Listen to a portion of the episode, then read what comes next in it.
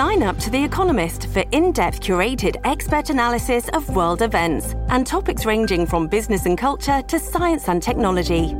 You'll get the weekly digital edition, online only articles, curated newsletters on politics, the markets, science, culture, and China, and full access to The Economist Podcast Plus. The Economist is independent journalism for independent thinking. Go to economist.com and get your first month free.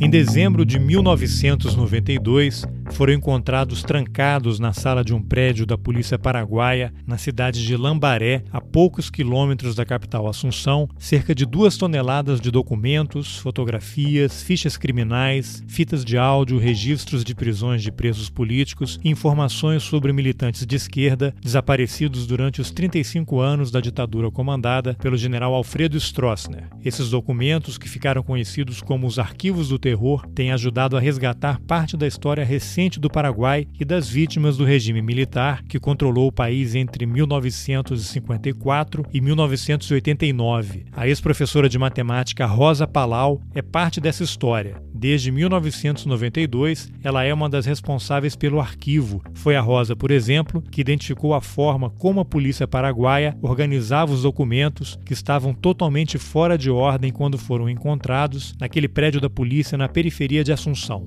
É ela quem vai contar essa história história. Mas antes de começar, eu preciso avisar que esse episódio é um pouco diferente dos anteriores, porque ele é bilíngue. Eu, claro, vou falar em português e a Rosa vai falar em espanhol. Se você não está familiarizado com o espanhol, talvez tenha um pouco de dificuldade para entender a entrevista. Mas eu tenho certeza que, se você tiver um pouco de boa vontade, você vai conseguir acompanhar a conversa. Eu sou Carlos Alberto Júnior e esse é o Roteirices. Vamos nessa! Então, Rosa, eu queria que você primeiro contasse o que é o arquivo do terror, né? Essa quantidade enorme de documentos que foram encontrados no Paraguai, na cidade de Lambaré, em 1992, num prédio da polícia. Ninguém imaginava que ali houvesse tanta documentação importante. E depois que descobriram o material, deu-se esse nome, né, dos arquivos do terror. Você podia contar o que são esses arquivos do terror? Bueno, yo siempre digo que el año 92, 1992, es un año emblemático, a raíz de que en el 89, cuando cae la dictadura, un mes después, se abre ante la justicia, esa misma justicia de la dictadura, la causa Mario Sherprono, joven docente del Colegio Cristo Rey, que fue muerto en las salas de tortura del Departamento de Investigación. En el año 92, en mayo, se dicta la primera sentencia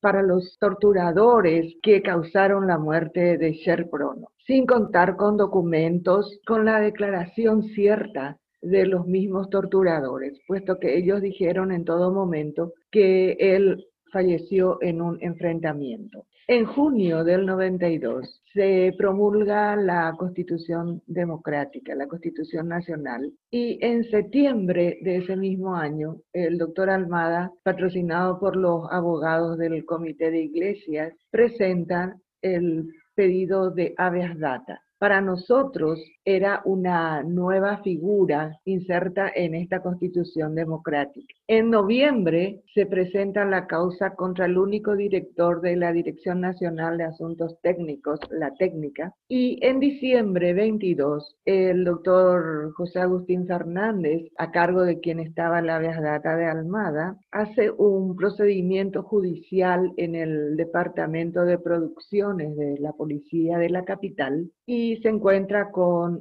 uma habitação llena de documentos. Tá, Rosa, eu queria, só um pouquinho antes de você entrar nos detalhes, muita gente não conhece a história em detalhes e não sabe, eventualmente não sabe quem é o Martim Almada. Só para a gente deixar mais didática a conversa, o Martim Almada é um advogado, né, um ativista de direitos humanos que foi preso durante a ditadura do general Stroessner, foi é, exilado depois, morou muitos anos fora do Paraguai e voltou ao Paraguai Paraguai com a queda da, ditadura e, e, com a nova Constituição que criou a figura do habeas data, que garantia a qualquer cidadão acesso a informações que porventura estivessem em poder do governo, ele entrou com uma ação para ter acesso a eventuais documentos referentes ao caso dele, né, à prisão dele. E aí, por conta disso, iniciou-se esse processo com o, o juiz Agustín Fernandes, ¿no es eso? Sí, así mismo. El doctor Almada estuvo detenido desde el año 74 hasta el 77. Posteriormente eh, sale con lo que se da en llamar una prisión domiciliaria y posteriormente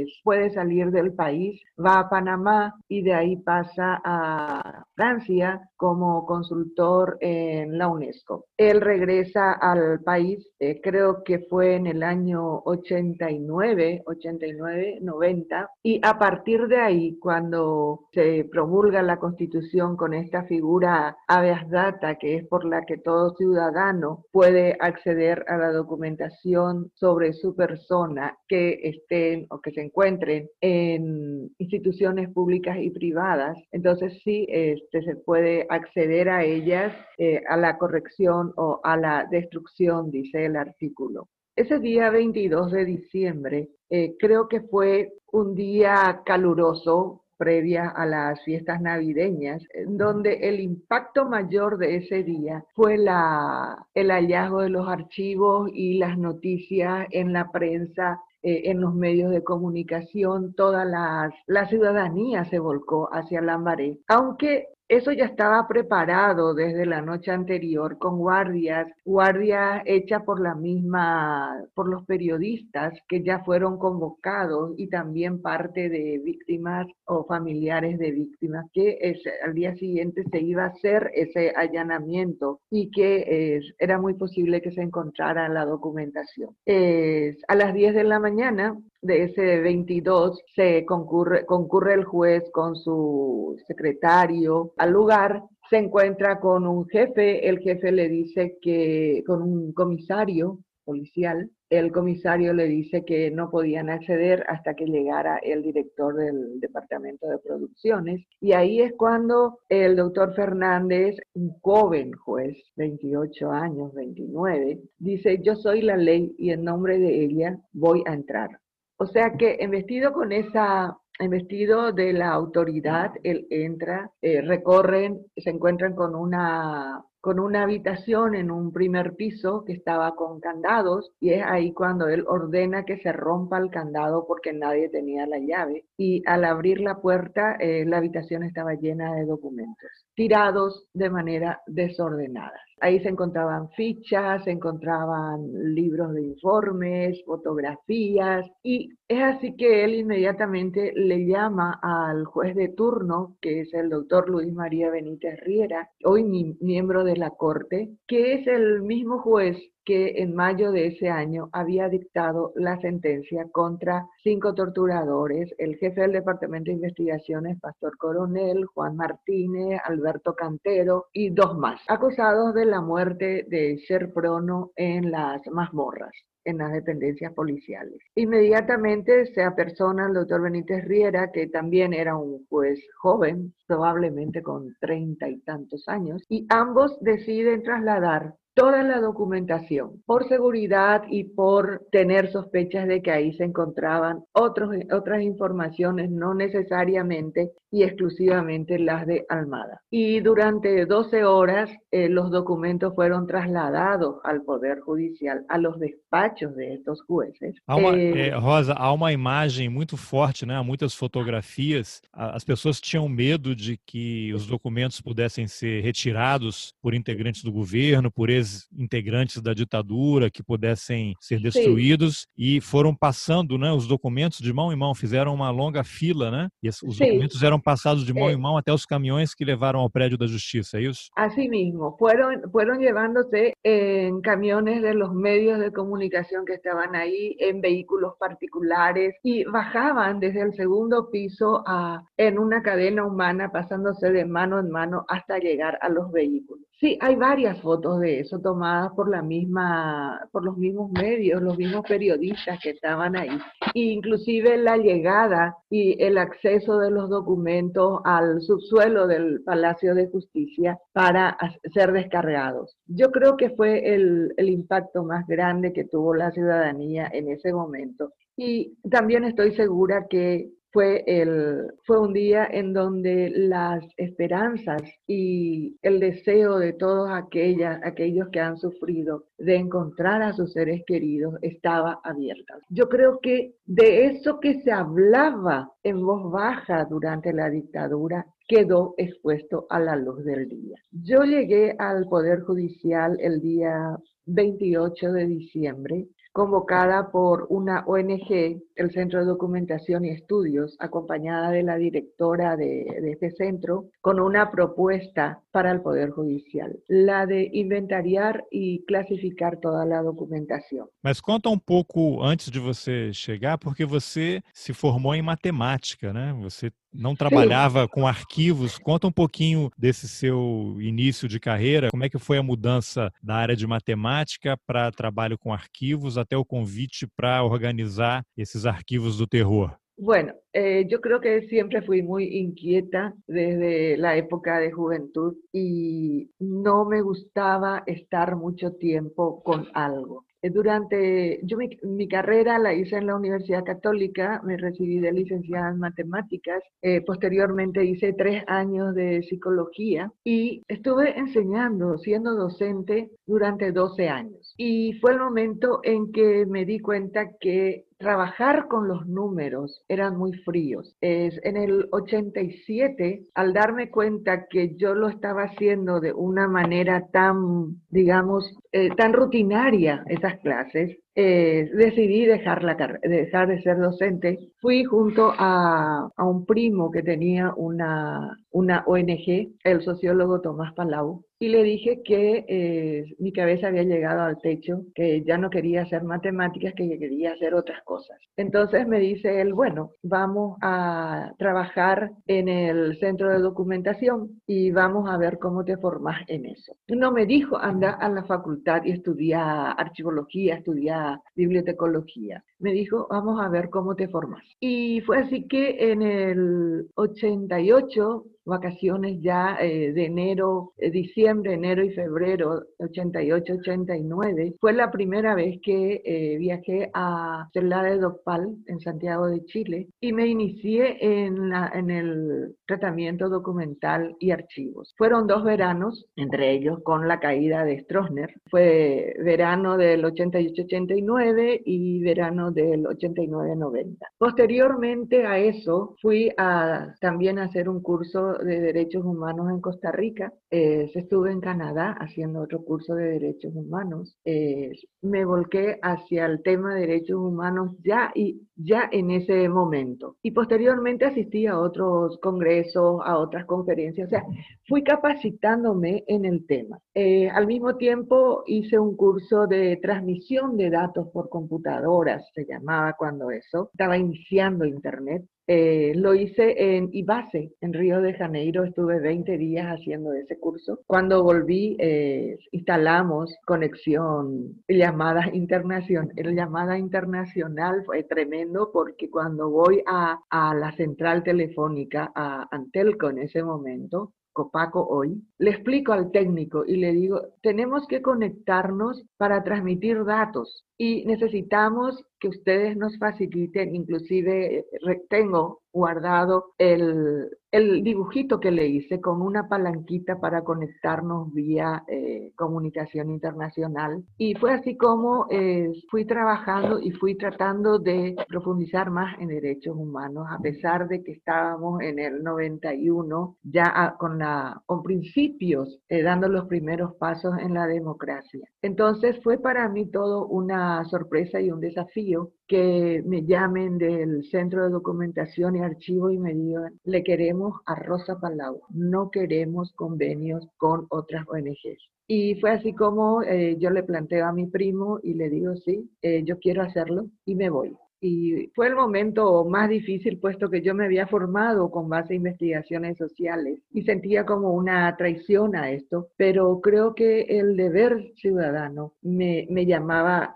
a servir en ese lugar. Y fue así como eh, definitivamente me quedé ya cerca de 30 años con el archivo y con un paréntesis de unos 10 años que estuve desempeñándome como funcionaria judicial en otra dependencia. Y cuando ya llegamos al 2007 y se, se, abría este espacio relevante dentro del Poder Judicial, fui y le dije al presidente de la Corte, yo estuve prestada 10 años en la Oficina de Estadísticas Judiciales. Hoy quiero volver al lugar que me trajo al Poder Judicial, que es el, archivo, y quiero estar ahí. Y fue así como él entendió, me dijo, sí, es cierto, ese es tu lugar, y continué trabajando, aunque esos 10 años tampoco eh, los dejé.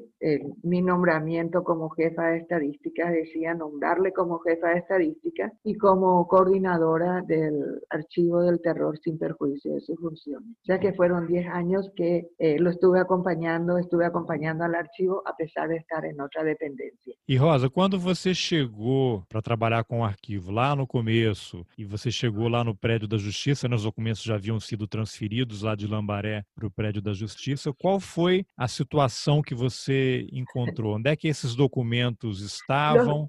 Qual era a situação? Havia algum tipo de organização? Qual era a situação no momento? Bueno, en esa habitación, en, en, el despacho del juez, los papeles estaban todos desordenados y más parecía, yo siempre dije, y perdón la expresión, parecía un gallinero, de donde las gallinas escarban. Eh, de esa manera estaban porque los periodistas, eh, las víctimas, los familiares de víctimas, eh, buscaban datos, entonces iban iban desordenando más de lo que ya estaban porque estaban tirados en el suelo. Y recuerdo que cuando me siento frente al juez y la directora del CDE me presenta, yo me doy la vuelta y miro los papeles que llegaban hasta el techo y pensé en qué lío me metí. Pero fue ahí cuando yo hablé con el doctor y le expliqué cuáles eran los procedimientos técnicos le pedí eh, asistencia, al no ser abogada, pedí asistencia de funcionarios del Poder Judicial. Y fue así que conformamos un equipo de 25 personas. Ah, mas quando eh, você chegou naquele primeiro momento, pelo que eu entendi, as pessoas tinham acesso aos documentos, entravam no prédio, começavam a procurar informações de familiares, inclusive com risco de, de documentos serem roubados, inclusive? Sim, eh, eu creio que sim. Creo que en un evento tan importante, en una situación donde la credibilidad de las instituciones públicas no existía, eh, yo creo que sí, que en el primer momento se perdieron documentos. Y calculo que se han perdido entre un 5 o un 7% de esa cantidad de documentos que calculo que habrán sido unas dos toneladas de papeles. Dos toneladas de documentos. Dos toneladas de papeles. Sí. Y empezamos eh, con el equipo de 25 personas, eh, trabajábamos eh, justo fue la feria, ¿verdad? La feria en el mes de enero. Entonces estábamos trabajando a partir de la una de la tarde porque el juez estaba de turno, tenía gente que recibir a la mañana. Nos era imposible porque queríamos clasificar algo, lo dejábamos clasificado a, la, a las 7, las 8 de la noche y al día siguiente estaba todo de vuelta desordenado porque se permitía el acceso a, a las personas, a revisar, a periodistas, a verificar. Entonces fue el momento en que pedimos que nos dieran un espacio donde nosotros pudiéramos controlar nuestros papeles, porque evidentemente también nosotros estábamos complicados, considerando que eh, si se perdían cosas y estábamos nosotros ahí, nos podían culpar bien a nosotros, ¿verdad? Claro. Eh, entonces nos cedieron una, una oficina en el octavo piso del Poder Judicial con unos 60 metros cuadrados en donde no teníamos sillas, no teníamos mesa, no teníamos espacio. El primer equipo de computadora que llegó al,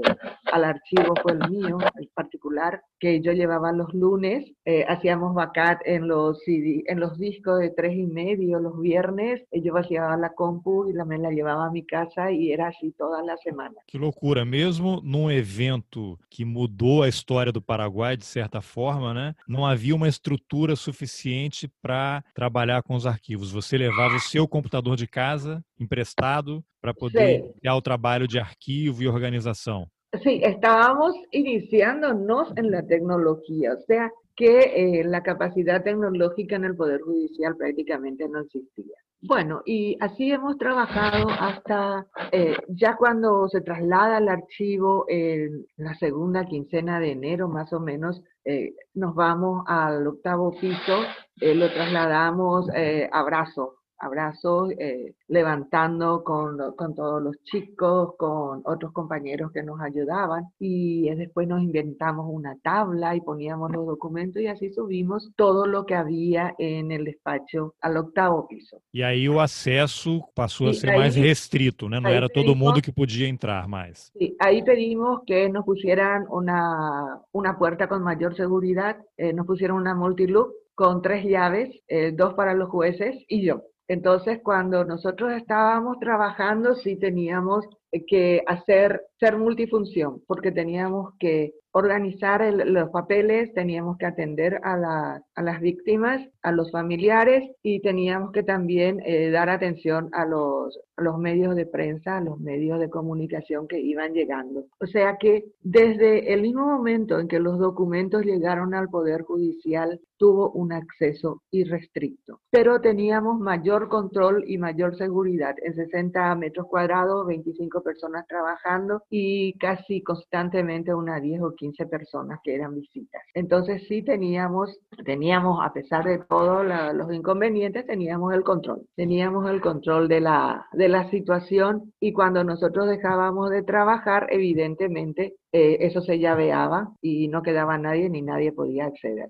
Tá, e Rosa, e quando vocês finalmente conseguiram esse espaço para poder trabalhar e se depararam, né, estavam diante de duas toneladas de papéis, fotografias, fichas criminais, publicações, sem nenhum tipo de organização, vocês não tinham ideia de qual era o sistema que a polícia utilizava né, para organizar essa documentação, que estava toda jogada. Como é que vocês começaram a pensar uma maneira de organizar esse material? Eh, primero tendríamos, teníamos que ver qué es lo que había. Y nos dimos cuenta que habían unos libros encuadernados del lomo rojo. Entonces eso quedó en un rincón de la habitación y después fuimos ordenando las, los biblioratos, las carpetas en otro lugar y nos encontramos con las fichas prontuariales que fuimos poniendo en cajitas de cartón y una vez que ya tuvimos más o menos eh, visualizado su contenido, teníamos que ver qué hacer y nos dimos cuenta de que sí tenían un sistema de archivo. Eh, los libros encuadernados con lomo rojo tenían una, un código alfanumérico, entonces eh, fuimos pedimos que nos trajeran, que nos fabricaran estantes de madera en la carpintería del Poder Judicial, nos levantaron los estantes de madera y lo primero que subieron fueron esos libros del lomo rojo ya ordenados de manera secuencial, tal cual ellos eh, lo tenían. Posteriormente empezamos a revisar y nos dimos cuenta que, por ejemplo, la A eran informes varios, eh, las G tenían entradas y salidas por puntos de frontera, las L eran las declaraciones indagatorias de los detenidos, la P era control a los partidos políticos, eh, la W eh, tenía controles a sindicatos, a diferentes tipos de sindicatos, entonces eh, fuimos ya cargándolo como um inventário, sabendo de que contenía cada um desses livros. E pelo que você falou, essa documentação mostra que a ditadura paraguaia fazia um controle absoluto em todo o espectro da sociedade paraguaia, né? Sí, de hecho, eh, una de las cosas que yo siempre insistí es que la dictadura tuvo un, hizo, tuvo un control total del país y un sometimiento de, la, de, la, de los ciudadanos y ciudadanas que se encontraban dentro del país. Y no solamente eso, las entradas y salidas por puntos de fronteras que estaban en la que eh, nos da la, la, la pauta de que no solamente se controlaba desde la policía, sino que también era una obligación de las agencias de viaje de enviar a la, a la policía la lista de pasajeros de, que llegaban al país o que estaban pidiendo pasajes para salir. ¿Los hoteles también? Fue un control, fue un control total, sometimiento y control durante 35 años. Después tenemos lo otro, ¿verdad? Eh, encontramos esparcidos aproximadamente 550 cassettes de audios. ¿Qué eh, eh, los TDK famosos de 90 minutos o de 120 que lo dejamos para, las víctimas siempre decían grababan las torturas, grababan las sesiones de tortura. A pesar de la... No arquivo, Desculpa, no arquivo existem gravações das sessões de tortura? no, eh, las víctimas siempre afirmaban de que la policía grababa las sesiones de tortura. Ah, cierto. Entonces, eh, los 543 cassettes, 550, eh, fueron depositados en, cajas de cartón bien protegidas y guardadas para, en el, para el momento en que contemos con medios, podamos tener una persona que desgrabara uno a uno cada uno de los cassettes e ir identificando las voces. Nos encontramos con 20.000 fotografías algunas de ellas identificadas, otras no, otras de eventos, hasta las fotos tomadas en, el velatorio y sepelio de un, del padre de un político en diferentes tamaños. También se hizo un inventario, se guardaron, se trataron de proteger lo más posible para que en un futuro de contar con, con un proyecto podamos trabajarlo. Eh, ya estábamos a fines de febrero, estaba terminando mi función, que eran de tres meses para el inventario, cuando eh, nos llama el fiscal general del Estado y dice, bueno, ¿qué se va a hacer con esa documentación? Y nosotros no teníamos todavía la tecnología de digitalización. Eso vino después. Entonces, lo que a mí se me ocurre es decirle, e, eso se debe microfilmar. Eh, se debe microfilmar de manera tal de que en caso de que se pierda un documento, se tenga una copia. Entonces, y el, Poder Judicial tiene un departamento de microfilmación, lo que nos faltaba era eh, plata para comprar los insumos. Entonces el fiscal general convoca al administrador de USAID y ahí yo me entero de que USAID estaba con un proyecto de reforma del Poder Judicial y me encuentro con el administrador de USAID, que era padre de una ex alumna mía. Y entonces dice, sí, podemos sacar de ese proyecto de reforma judicial 40 mil dólares para insumos de la microfilmación. Y es ahí, así como eh, me vuelvo a quedar todo el año 93 a fin de dirigir y coordinar los trabajos de microfilmación. Eh, cuando llegamos a diciembre estábamos entre un 50 y 40 y 50% de microfilmación, pero ahí terminó la plata y terminó mi, mi participación en el archivo. Tá, e, e, Rosa, uma, uma dúvida. Essa parceria feita com a USAID, em algum momento houve algum medo, um temor de que pudesse haver alguma interferência do governo americano em relação ao arquivo? Eu pergunto isso porque o governo dos Estados Unidos, todo mundo sabe, estimulou e promoveu ditaduras e golpes de Estado ao redor do mundo durante décadas. Né? Havia algum temor de que pudesse, de alguma forma, ser uma tentativa do governo americano de tentar retirar documentos que eventualmente pudessem comprometer e revelar o envolvimento de agentes do governo americano durante a ditadura do general Stroessner? Bueno, eh, no, no hubo nunca ninguna presión, no hubo nunca ninguna, ningún pedido de la Embajada de los Estados Unidos de USAID a que nosotros le entreguemos materiales o entreguemos copias de lo que estaba haciendo microfilmado, ni tampoco nos pidieron un informe del contenido del archivo. particularmente yo tuve problemas eh, con las víctimas, con los dirigentes de los movimientos de víctimas, porque eh, me acusaron de entreguista, de, espía de los Estados Unidos, de, del por qué aceptábamos plata de Estados Unidos para eh, preservar ese archivo, si bien podríamos eh, conseguirlo de otra parte. Eh, bueno, fue el momento en que yo les expliqué de que era la única forma, porque ya habíamos tomado contacto con Naciones Unidas, habíamos hablado con otras organizaciones, estábamos digamos, en un periodo del año en donde los proyectos ya fueron presentados, porque normalmente se hacen el, el año anterior para el año siguiente la aprobación. Nosotros estábamos en mes de febrero, marzo, en donde ya no podíamos conseguir fondos. Naciones Unidas dijo, no, no tenemos fondos. Eh, otras organizaciones dijeron no. Y la que teníamos a mano era ese proyecto de reforma judicial que podía ayudarnos a iniciar una preservación de los archivos. A pesar de eso, creo que eh, las, los movimientos de víctimas me miraron con desconfianza, pero yo tenía la seguridad como técnica y como ciudadana de que tampoco permitiría la entrega de ningún papel, eh, digamos, que me pidieran a mí, no lo daría.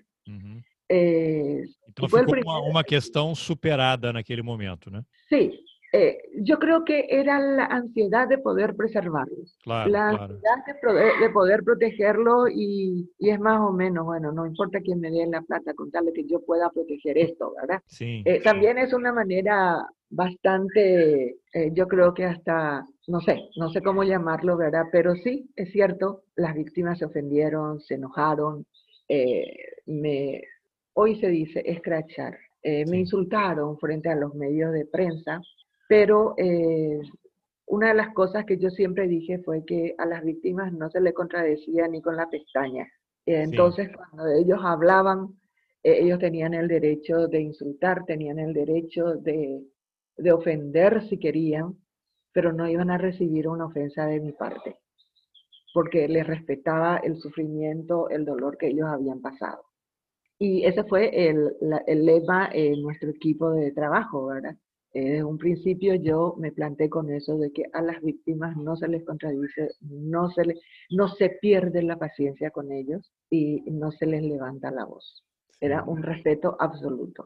Bueno, el año 94, eh, ya en diciembre terminó mi, mi participación, hemos aprendido mucho ese año 93 desde, desde abril más o menos nos acompañaron eh, Milda Rivarola, historiadora, y Alfredo Boxia, para ir dándonos también eh, ideas, ir formándonos en lo que fue la dictadura que nosotros conocíamos, hablando en voz baja, pero eh, no, no podíamos entender toda la papelería, entonces sí tendríamos, teníamos que, necesitábamos de esos ojos eh, conocedores del análisis político. Terminamos en diciembre, se hizo la presentación de ese primer trabajo y dejé, dejé el archivo como para que eso continúe. Sin embargo, en el año 94, en enero, comenzamos eh, Miriam González y Alfredo Boise y yo a escribir el libro El Informe lo hicimos de mayo, el 4 de mayo se publicó y esa misma noche se terminó, se, se terminou de vender todas as essa primeira edição. É, eu tenho comigo aqui a, a sexta edição que está aqui comigo. Você podia só falar o que, que tem nesse livro, né? Ex-me informe, é, é, o meu informe. Vocês é, reuniram alguns dos documentos né, à medida que vocês foram é, estudando e descobrindo, Foi. investigando. Vocês começaram, publicaram num livro é, documentos que estavam lá naquele prédio da polícia em Lambaré, né? Lo que pasa es que buscamos mucho eh, para el título del libro, ¿no? Hasta que la esposa de Alfredo Goucia dice, ¿por qué no le llaman? Es mi informe. Y realmente lo tuvimos 100 veces a la vista y no se nos ocurrió, puesto que todos los oficiales, los informantes, los jefes cuando se dirigían al, al superior decían, es mi informe y firmaban. Era una expresión usada por ellos. Es, es una expresión usada por la policía que tantas veces la vimos y no nos dábamos cuenta de que era como, como un ritual para ellos hacer una nota y poner, es mi informe, assim como lo ponemos atentamente os saludos. É, eu queria é. só fazer um, um, parênteses. Você mencionou aí informantes, né, e espiões. Existe uma palavra em Guarani que é um dos idiomas do Paraguai, Sim. que é o piraguê, que fez, que tinha um papel muito importante dentro desse sistema que funcionava durante a ditadura. Você pode falar o que é o Piraguê e, e quem eram essas pessoas, como é que elas atuavam? Bueno, eh, yo en este momento estoy tratando de este, escribir algo sobre los informantes. Ah, interesante.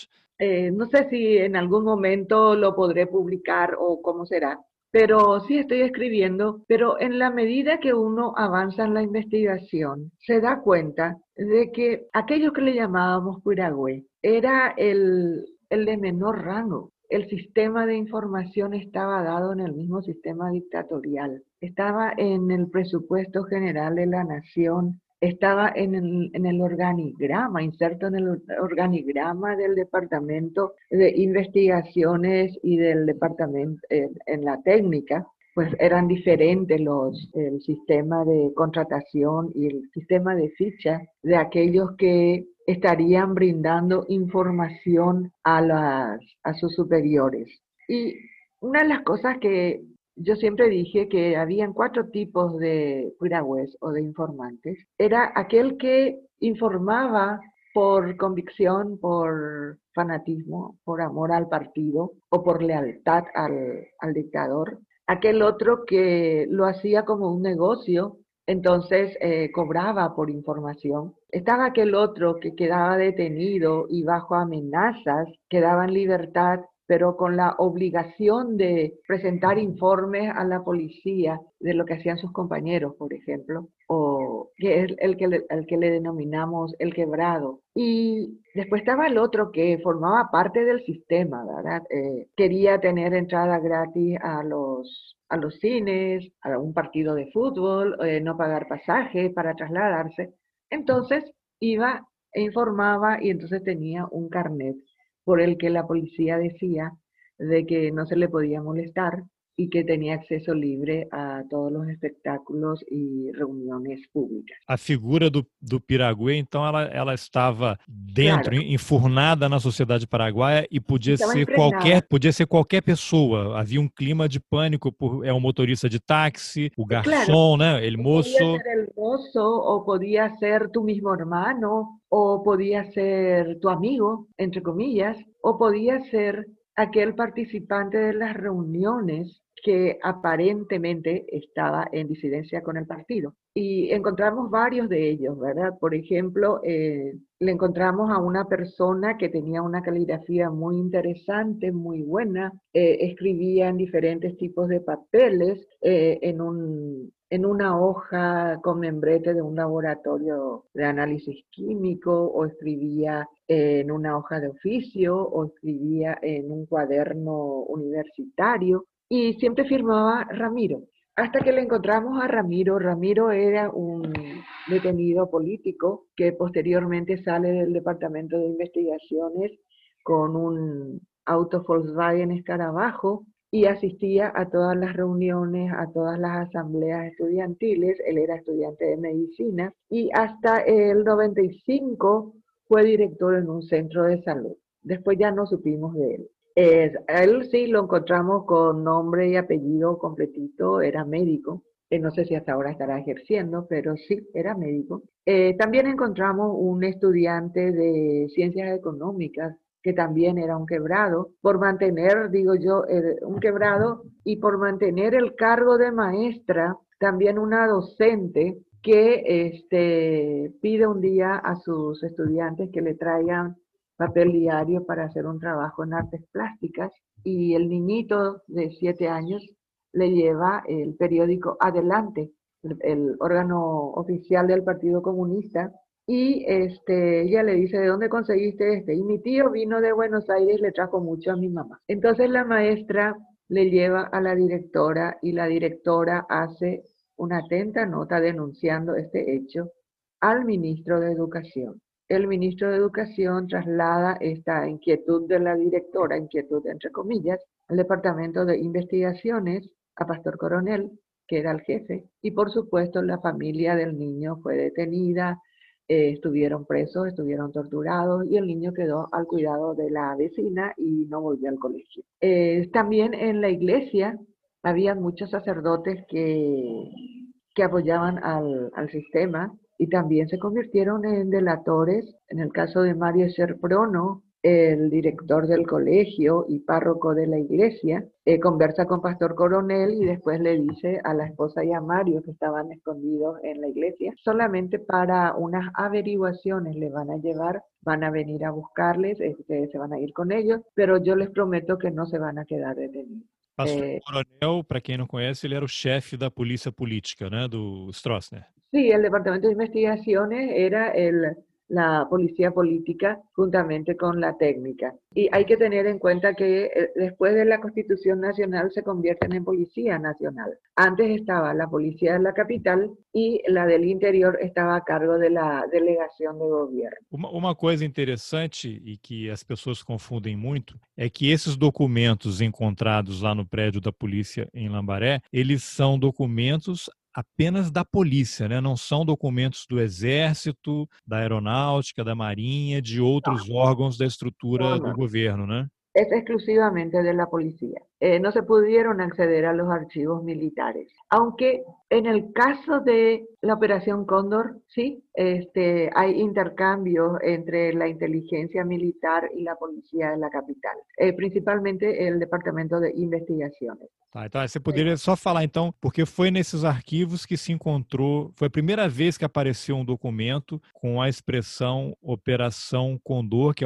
é, a aliança das ditaduras sul-americanas para monitorar, prender, trocar presos, torturar Sim. militantes que se opunham às ditaduras, né? E foi nesse documento, nesse arquivo lá em Lambaré, em que se achou o, o, primeiro papel, né, que comprovava a criação da Operação Condor, é isso? Sí, eh, yo creo que es el único, el único archivo que tiene esa, esa documentación que hace eh, referencia a la primera reunión de trabajo que se hace, que se lleva a cabo en Santiago de Chile. Era um convite, né, para que a delegação paraguaia, o governo paraguaio enviasse alguém para essa reunião que formalizou a criação da Operação Condor, né? Exactamente. La palabra Operación Cóndor no aparece, sin embargo, aparece el Cóndor 1 eh, paraguayo, que es, eh, le llamaban a Alejandro Fretes Dávalos, creo que era, y este, sin embargo, nosotros cuando encontramos esa documentación, la encontramos va en un bibliorato, en una carpeta que tenía un rótulo en el lomo que decía ESMAGENFA, Estado Mayor de las Fuerzas Armadas. Y ahí nos llamó la atención, ¿por qué? ¿Por qué ESMAGENFA? Y ahí estaban eh, la invitación y otros intercambios eh, de correspondencia y también algunas eh, invitaciones y participación de la policía a reuniones bilaterales con Argentina. Sim, então é possível que documentos militares que apareceram e foram encontrados nesses arquivos do terror pode ser atribuído também ao fato de que os chefes das polícias no Paraguai, em geral, também eram militares né, indicados pelo Sim. ditador Stroessner e muitas vezes um comunicado do exército ou de outra instituição das Forças Armadas era enviada com cópia, né, e provavelmente isso pode ter provocado o surgimento desses documentos das Forças Armadas nos arquivos da polícia, é isso? Sí, así mismo. Eh, pero hay que tener en cuenta una cosa, Carlos, que muchos dicen que Stroessner no fue un dictador, que sí fue autoritario, que fue un gobierno autoritario, pero que no fue una dictadura. Eh, ¿Por qué? Porque Stroessner era electo cada cinco años, gobernaba con la ley, una ley hecha a su medida, pero lo que nosotros decimos es que si bien eh, gobernaba con la ley, no era legítimo porque sus elecciones eh, tenían un solo candidato que era él, que para eso había que hacer reforma constitucional para ser reelecto. Eh, habían presos políticos, eh, los partidos no podían presentar candidatos, estaban proscriptos. Eh, entonces, evidente, evidentemente fue un, un gobierno dictatorial y no solamente una dictadura militar, sino que también participaban civiles. Entonces, para nosotros es una dictadura cívico-militar. Y prueba de ello, entre paréntesis, estamos haciendo una revisión del registro oficial eh, de esa época, en donde nada se le escapaba a Stroessner, pero todo lo sacaba por ley o por decreto. Entonces,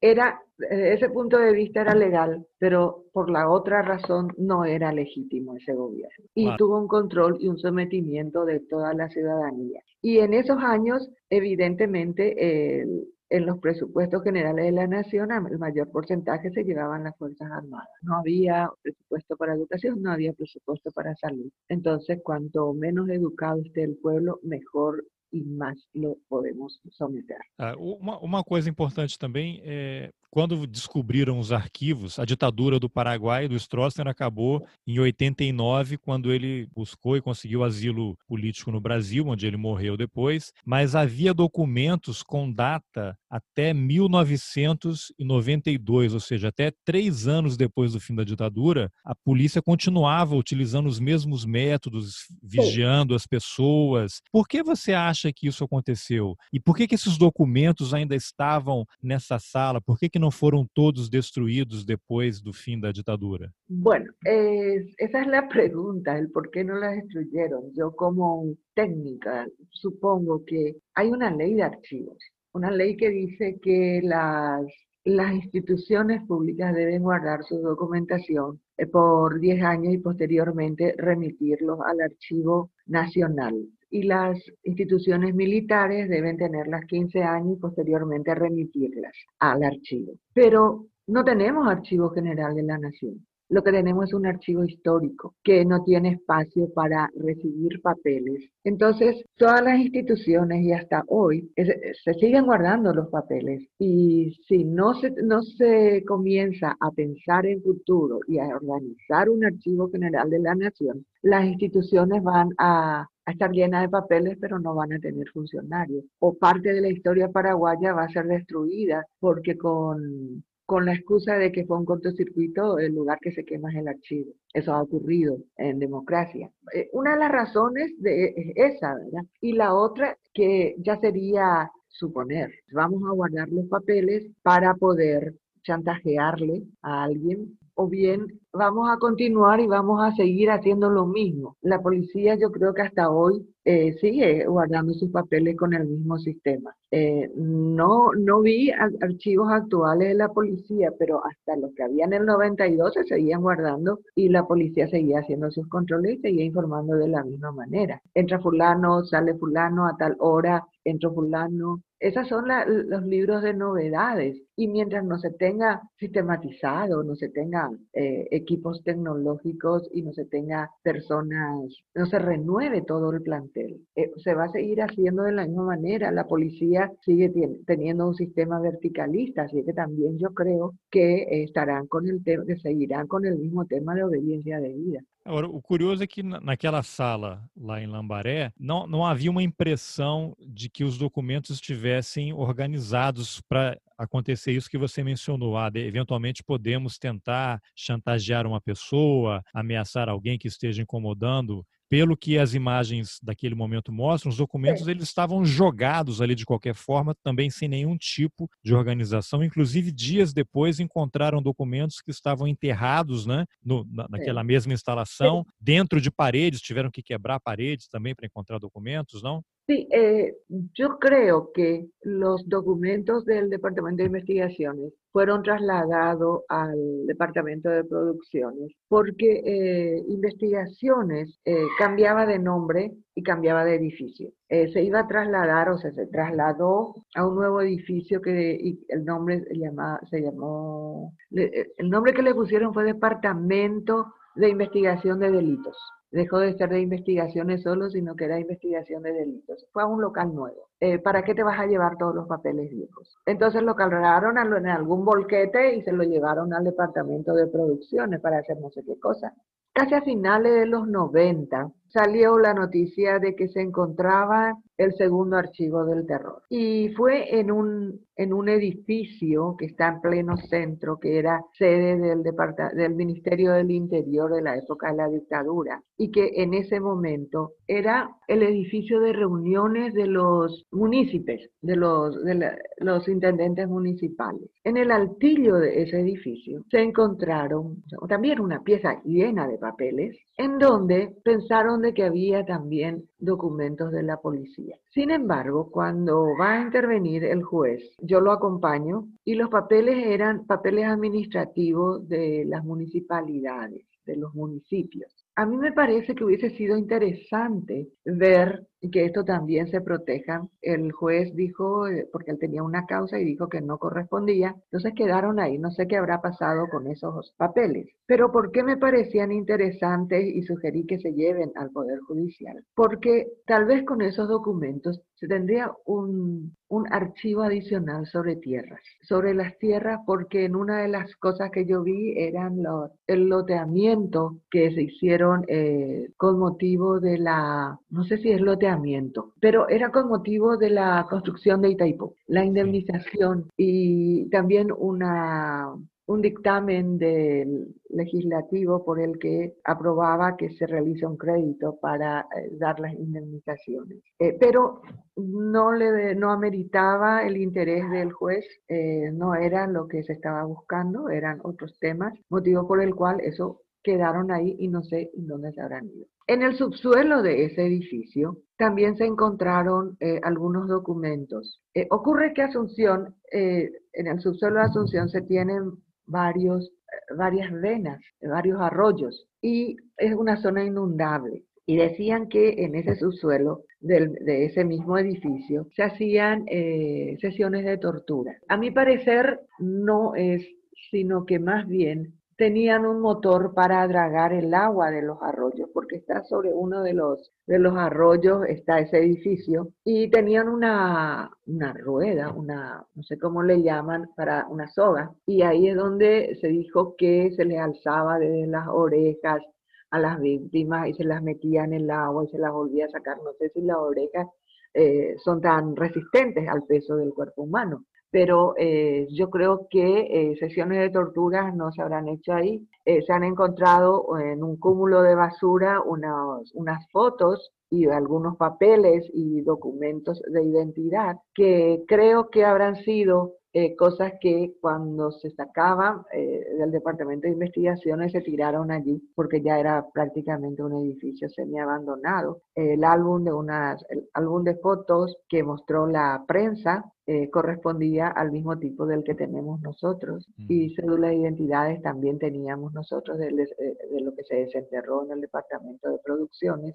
no sé quiénes quedaron con eso, no hubo ningún reclamo lastimosamente y bueno, de un archivo que eh, alguien lo tendrá o lo habrá tirado e que se perderam. E Rosa, o que as Forças Armadas e outros ministérios, você mencionou aí o Ministério do Interior, que no Brasil corresponderia ao Ministério da Justiça. No Brasil, o Ministério da Justiça, da Polícia Federal, está subordinado ao Ministério da Justiça. Então, arquivos, né? É, o Ministério do Interior também produz informação, produz investigação relacionada à polícia. O que esses ministérios todos, não só das Forças Armadas, mas esses outros que eventualmente realizaram algum tipo de levantamento de informação, falam sobre os seus arquivos, sobre o material que foi produzido durante os anos da ditadura Stroessner? Bueno, eh, Dizem que admitem que existem, que foram destruídos, se perderam, nunca foi produzido nada. O que eles dizem? No, yo creo que eh, los archivos militares estarán intactos, no creo que se hayan destruido. Eh, es más, estarán organizados. Pero yo creo que la fuerza ciudadana y la, las instituciones a quien corresponde, el caso de,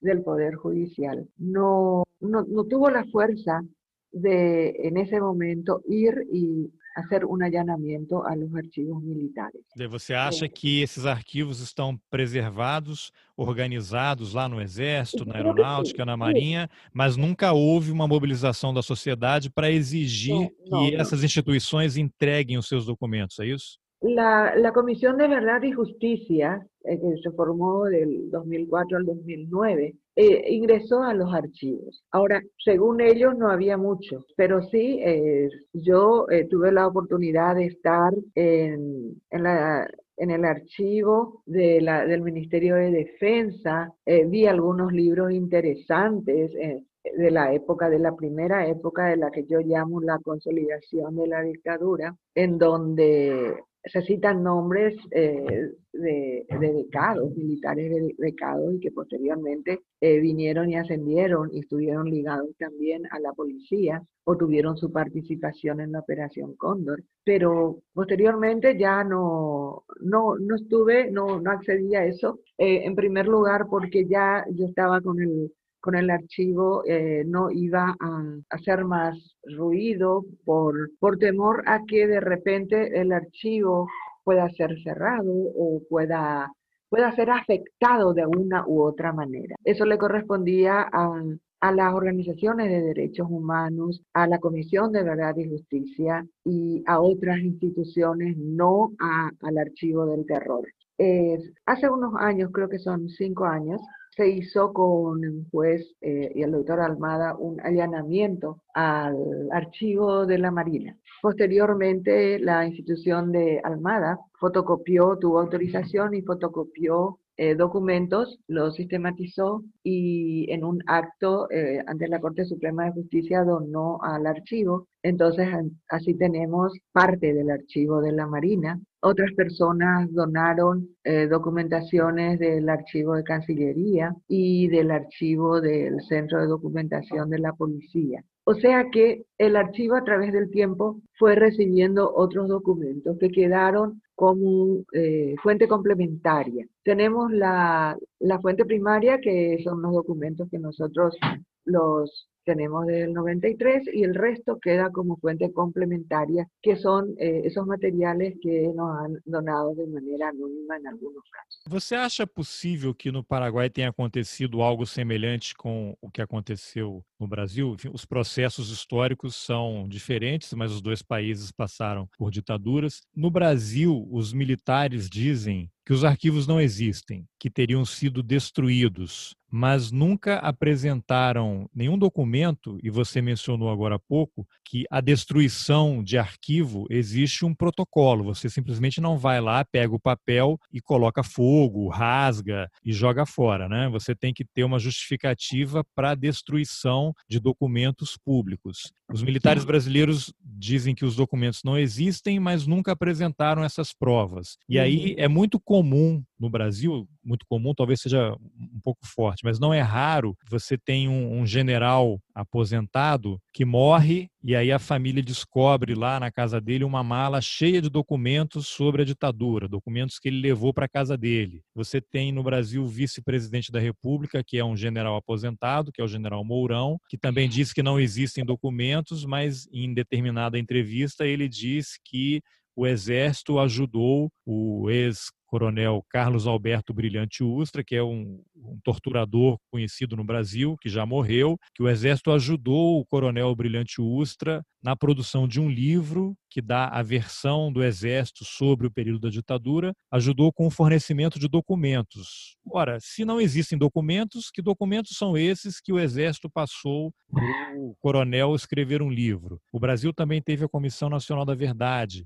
Eu fiz uma uhum. série de entrevistas que ainda estou sendo estão sendo publicadas com o Luiz Cláudio Cunha, que é um jornalista, tem um livro sobre é, o sequestro dos uruguaios, é uma participação do Brasil na Operação Condor, uruguaios que foram sequestrados em Porto Alegre por agentes da ditadura brasileira, e ele trabalhou na Comissão Nacional da Verdade. Ele relata as dificuldades que os ministérios e autoridades civis já no governo da Dilma governo de esquerda, Dilma, que foi guerrilheira, foi presa e torturada, também não teve força suficiente, aparentemente, para poder dizer aos comandantes militares que entreguem os documentos, que façam uma pesquisa que apresentem justificativa. A mesma coisa com as polícias. Você acha que algo parecido pode ter acontecido ou esteja ainda acontecendo no Paraguai? Bueno, eh, yo creo que este primer archivo que sale a la luz en el 92, les movió el piso. El doctor Fernández suele comentar que el presidente en ese momento, Andrés Rodríguez, eh, había llamado al presidente de la Corte y diciéndole que, eh, que paren con esos archivos. Eh, sin embargo, el doctor Irala Burgos, que era miembro de la Corte, le dijo, adelante, Mir, adelante. Entonces, eh, yo creo que sí que les, tuvo que alertar y, también ellos decían que no tenían archivos. Sin embargo, hay datos en la Comisión de Verdad y Justicia que sí que se encontraron en el Ministerio de Defensa, en el archivo del Ministerio de Defensa. Y evidentemente con estos que hemos recibido de, por ejemplo, la Marina, sí se tienen archivos y se tienen datos. Pero el impacto fue muy fuerte. Acá fue muy fuerte con, esa, con esas documentaciones del 92, que yo siempre digo, la, la primera piedra de construcción de derechos humanos fue ese, ese archivo, aunque sea pequeño porque tiene 300 metros lineales, más o menos, eh, fue impactante y a partir de ahí se, fue, se fueron construyendo otras acciones, como el caso de la designación del defensor del pueblo, eh, en el 95, bueno, la primera fue el reconocimiento del Pacto de San José que se dio el 8 de enero del 93 y en uno de esos artículos dice eh, a raíz del hallazgo de los archivos del terror como prueba fehaciente del sistema dictatorial, entonces sí se reconoce a la Corte Interamericana de Derechos Humanos. Después el legislativo da como designa como Día de la Dignidad el 22 de diciembre, que es el día en que se encuentran esos archivos. Eh, después se peleó por la ley de indemnización a víctimas que salió en el 98, eh, también, ¿verdad? Llevándole al archivo y acompañando desde el archivo esa, esa acción. Eh, en el 99 se firma eh, un acuerdo entre los tres poderes del Estado con Naciones Unidas con tres objetivos, la designación del defensor del pueblo, el Plan Nacional de Derechos Humanos y la creación de una comisión de verdad y justicia. La designación del defensor del pueblo se hace en el 2001 la Comisión de Verdad y Justicia sale por ley. Fue el presidente Nicanor Duarte Frutos el que promulgó la ley de la comisión que duró del 2004 al 2009 y el Plan Nacional de Derechos Humanos se promulga en el 2000, era Federico Franco el presidente, 2012 cae luego, creo que fue 2013-2014. Nuestro andar fue muy lento y fuimos enfocándonos en cosas, creo que en cosas eh, prioritarias y no tuvimos esa visión a largo plazo. Eh, entonces eh, el tiempo nos ganó. El tiempo nos ganó porque yo creo que si se actuara de una manera más rápida entre el 92 y 95, hubiésemos tenido la posibilidad de contar también con archivos militares. Eh, después creo que fue también la lentitud de, del trabajo. E Rosa, existem casos de ex-agentes da ditadura paraguaia condenados com base nos arquivos do terror? Bueno, en el año 97-98 eh, se cambia el código penal. Antes era escrito y se convierte a oral. muchas de las causas se iniciaron eh, con el sistema viejo del, del Código Procesal Penal y del Código Penal. Y otras ya se iniciaron posterior al, a la Comisión de Verdad y Justicia. Sin embargo, tenemos aproximadamente 10 causas por violaciones de derechos humanos que fueron culminadas en Paraguay. Tenemos una sanción por la Corte, una sentencia de la Corte Interamericana por la desaparición de cuatro personas. Los hermanos Ramírez Villalba, que desaparecen un 21 de septiembre del 76, eh, el doctor eh, Agustín Goigurú, y el otro es Mancuello. Son cuatro eh, en esa sentencia de la Corte Interamericana. Y creo que eh, la sentencia no sé si se, llegó a cumplir toda, pero sí eh, se hizo un monumento a los desaparecidos en la plaza de los desaparecidos como, como reparación simbólica. Parte de la reparación económica creo que se pagó, que pagó el Estado, y la otra todavía está, ya veremos, no sé si ya pagaron todas, pero se hacen muy lentas. Y de repente yo creo que eh, a través del tiempo, en estos casi 30 años del archivo, la memoria foi volviéndose hacia, hacia o olvido novamente. Tá, me, me, corrija se eu estiver errado. O caso do Agostinho Goiburu, ele era um médico que teve que sair do, da, do Paraguai foi para a Argentina, trabalhava ali numa cidade perto da fronteira. Ele foi sequestrado por agentes da ditadura numa operação conjunta entre Paraguai e Argentina e desapareceu, mas o governo paraguaio jamais admitiu que tenha tido qualquer envolvimento nisso e quando descobriram os arquivos do terror, lá havia documentos comprovando que sim, a ditadura paraguaia havia sequestrado o médico Goiburu na Argentina, ¿es eso? Sí, así mismo. Goiburu era médico del Policlínico Policial y cuando le piden que haga un certificado de defunción por una razón X, cuando él estaba viendo el cuerpo que fue torturado, él dijo que no iba a firmar el certificado de defunción y renunció al policlínico policial y a partir de ahí eh, se convierte en el enemigo número uno del dictador. Él hace las denuncias, es detenido. En 1970 él estaba en una comisaría, de ahí se escapa. Bueno, Oigurú era una persona extraordinaria, era una persona, diríamos, valiente. Intentó asesinar a Stroessner eh, cuando estaba en Yaceneta, en la isla Yaceneta. Eh, después va y se afinca en la Argentina, creo que fue en Misiones, Argentina, y de ahí lo secuestran. Lo secuestran y hasta hoy no se sabe, eh, no se sabe dónde está, se le sigue buscando. Eh, el hijo, Rogelio, está como director del equipo nacional de búsqueda e identificación de desaparecidos.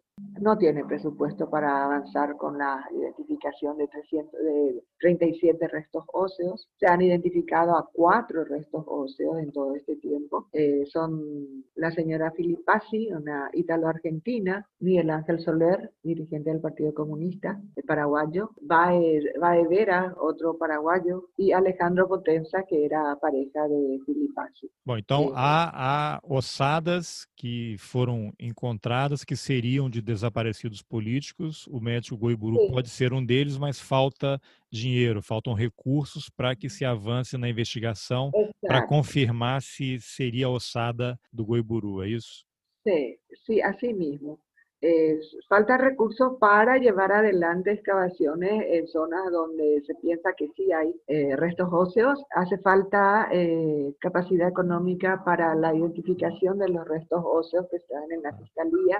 E só para eu confirmar se eu entendi bem aqui, então, nos arquivos do terror havia documentos comprovando que Coiburu havia sido sequestrado por agentes do Paraguai na Argentina, né? Há uma carta de um un colaborador escrita desde, el, lo último fue escrita desde el Hotel Guaraní, acá en Asunción, en donde eh, da, la, da las coordenadas de dónde se lo puede ubicar a Oiburu y esa fue la, digamos, una de las pruebas de que sí, que eh, posteriormente se sabe, ¿verdad?, que se lo tomó com testemunhos da família que ele tomou preso e se lo a Asunción. Eu vou, não vou entrar em muitos detalhes, porque a gente também já está chegando ao final aqui, mas eu não vou entrar em muitos detalhes, mas quando eu estive com você nos arquivos aí em Assunção, você, a meu pedido, fez um levantamento. Não só paraguaios foram monitorados e presos pela ditadura Stroessner. Né? Havia uma lista enorme de brasileiros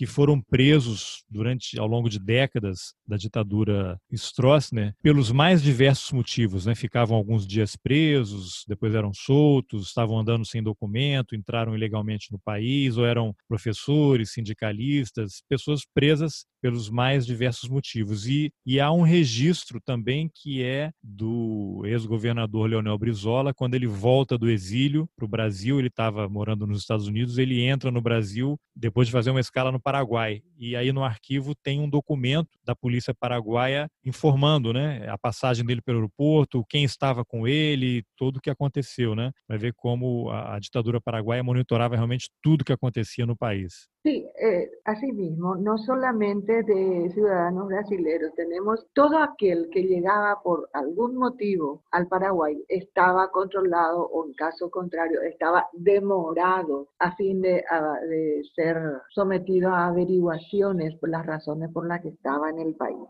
Así como hay ciudadanos brasileños, también hay uruguayos, hay argentinos. Yo quiero recordar de vuelta a la Operación Cóndor. En septiembre del 75 tenemos la ficha de Fuentes Alarcón, miembro del MIR chileno, en donde dice fue expulsado del país, el 25 de septiembre del 75. Y en esa misma fecha hay una nota de Contreras eh, agradeciéndole a Pastor Coronel por la atención que le había brindado a su personal durante su estancia en Asunción. Contreras era Manuel Contreras, que era el jefe de la DINA, Policía Política de Chile. Sí, el número dos de Pinochet. A nosotros eso nos pasaría, digamos, si no hubiésemos tenido a mano el programa a llevarse a cabo en noviembre 25 en Santiago de Chile, si no hubiésemos tenido el acompañamiento de investigadores, tanto nacionales como chilenos, Fuentes Alarcón eh, quedaría como que fue expulsado del país. Sin embargo, las fechas coinciden con, esas con esa tarjeta. Eh, se sabe con testimonios de, de, paraguayos detenidos en esa época de que Fuentes Alarcón fue interrogado por, por carabineros, por policía y militar chilenos que estuvieron en Asunción y que posteriormente se lo llevaron. Entonces decimos, eh, fue una prueba piloto de la Operación Cóndor y tal vez haya sido eh, la entrega de ese detenido la prueba para que Paraguay participe de esa reunión, porque eh, el 25 de septiembre es el agradecimiento a Pastor Coronel y el 25 de octubre en propias manos el jefe de policía, Brites Borges, recibe la invitación para participar a la primera reunión de trabajo trabajo que se llevaría a cabo en Santiago de Chile. Pasa lo mismo con ciudadanos argentinos y uruguayos desaparecidos. Eh, Landi Logoluso, Barta Landi, Alejandro Logoluso, José Nel, Santana Escoto e Insaurralde, que son los dos uruguayos. En la ficha dice que ellos eh, fueron entregadas a las autoridades argentinas en mayo del 77, el 16 de mayo del 77 y viajaron a Buenos Aires. Están desaparecidos, pero esa, esa entrega de cinco detenidos, dos uruguayos y tres argentinos a las autoridades, donde aclara que viajaron en un avión birreactor, coincide con la visita de Videla a Asunción que estuvo participando de la fiesta patria y el desfile militar aquí en Asunción en compañía del dictador. O sea que había una alianza tal de que voy a ir al, desfile militar, voy a ir a tu país, de paso quiero traerme a esto. Pasó lo mismo con Puentes Alarcón. Eh, entréguenme y vamos a después hacer una reunión y vamos a coordinar las acciones hacia esa juventud subversiva latinoamericana. O sea, siempre tuvieron trabajos a largo plazo, proyectos a largo plazo. Es por eso que nosotros a la Operación Cóndor le llamamos el Mercosur del terror. No había fronteras, estaba todo globalizado y los ciudadanos no podían transitar libremente sin ser controlados, detenidos y remitidos a sus respectivos países. Bom, eu sei que hoje o arquivo está fechado por causa da Covid-19, né? Vai ficar uns, umas semanas aí por conta de algumas pessoas que ficaram doentes, mas em tempos normais qualquer pessoa tem acesso aos arquivos, não é? Basta chegar lá no prédio, procurar o arquivo e pode procurar, fazer buscas. Fala um pouquinho desse, desse acesso ilimitado para a população. A través del tiempo, eh, nosotros eh, los rollos microfilmados, que son 285, lo digitalizamos y posteriormente eh, tenemos lo pusimos a un buscador con el apoyo del National Security Archive en Washington con Carlos Osorio. Entonces tenemos el, buscador, digamos, el, motor de búsqueda. Aparte tenemos las bases de datos. Estamos de lunes a viernes de 7 a 1, eh, todas las semanas del año. No tenemos eh, fecha de cierre, a pesar de que en todos estos años hay feria judicial. Nosotros lo, mantenemos abierto el archivo tenemos visitas constantes de estudiantes. El año pasado estuvieron más de 3.000 jóvenes de diferentes partes del, del, país y estudiantes extranjeros que vienen a hacer sus, sus estudios posgrado también nos han visitado. Y este año, aunque estamos con la pandemia, eh, estamos trabajando por cuadrillas, no hemos cerrado el archivo, hemos dado clases virtuales con estudiantes, pero eh, a partir de de ayer, 10, a partir del 10 de septiembre y hasta el 29 queda totalmente cerrado eh, porque el Poder Judicial eh, tiene más de 96 infectados y dos fallecidos. Entonces, eh, por precaución, al, ver, al tener, al no, no querer exponer a los funcionarios, entonces con el director decidimos cerrar estas dos semanas, o sea, 14 días de cuarentena, y nos volvemos a reintegrar el 29. Todos os documentos que estão no arquivo, eles Sim. também podem ser acessados pela internet, por algum site, ou só uma parte deles? E a, e a por, falta por falta de tecnologia e por falta de equipos para migrar esa, esos documentos digitalizados, no lo tenemos en internet. Tenemos la base de datos eh, en la que pueden acceder los usuarios y pedirnos vía correo electrónico y nosotros se los remitimos eh, por, eh, por correo electrónico la documentación que sea. Ah, eh, en el 2017 firmamos un convenio con el Archivo Nacional y le entregamos una copia digitalizada de todos los documentos con el compromiso de que ellos lo puedan eh, migrar a, a, una base de datos que ellos disponen y que les permite levantar a la web. al tener eh, muchos documentos, son 285 rollos de casi 2.500 fotogramas cada uno, más los audios que están todos digitalizados, más las fotografías que están todas digitalizadas, todo ese cúmulo eh, entregamos a la, al Archivo Nacional y esperemos que para el 2021-2022 estén todos puestos en la plataforma del Archivo Nacional las imágenes y puedan ser consultados. Bom, depois eu vou deixar nas informações aqui do episódio o link para a página, o endereço eletrônico também para quem tiver interesse para ter mais informações. E Rosa, muito obrigado pela entrevista. Já, por favor, gracias a vos, gracias como te decía eh, sos el amigo del archivo, estás en la lista del, archivo y gracias a ustedes, gracias al interés a todo, de todos los investigadores sobre estos archivos, es que está siendo preservado y conservado. Así es cualquier cosa a las órdenes, tenés mi teléfono, el correo electrónico institucional eh, que está en el pj.gov.pi, va con mi nombre, pero es simplemente por razones internas de identificación, es rpalau.pj.gov.py. Es ahí un correo electrónico solicitando documentación y ahí se les pasa. Muy bien. Muchísimas gracias por haber conversado y haber hecho este ejercicio de memoria que creo que sí que va a servir y sirve para toda la comunidad. Claro, a honra, a honra é toda minha. Bom, essa foi a entrevista que eu, Carlos Alberto Júnior, fiz com a Rosa Palau, coordenadora do Museu da Justiça do Paraguai, onde estão armazenados os arquivos do terror. Nas informações do episódio você encontra o link para a página do museu na internet. Se você gostou desse episódio, eu quero te fazer dois convites. O primeiro é para você compartilhar o Roteirices com seus contatos. Isso é muito importante para ajudar o podcast a crescer. O segundo convite é para que você contribua com o Roteirices. Nas informações do episódio também tem o link. É só clicar que você você será direcionado para a página inicial do podcast e lá tem o ícone Support em inglês ou Contribuir, dependendo de como o seu navegador estiver configurado. É possível contribuir com apenas um dólar por mês. Antes de eu iniciar essa campanha, três pessoas já haviam começado a contribuir: o Nelson Luiz de Oliveira, a Fabiana Moraes e a Mercedes da Costa e Silva. Se você gosta do conteúdo que escuta aqui e tem condições de ajudar, vai lá, é rapidinho e o seu apoio vai ser muito importante para o futuro do roteiro Roteirices e para os projetos que estão em gestação. Obrigado pela companhia e até o próximo Roteirices. Valeu!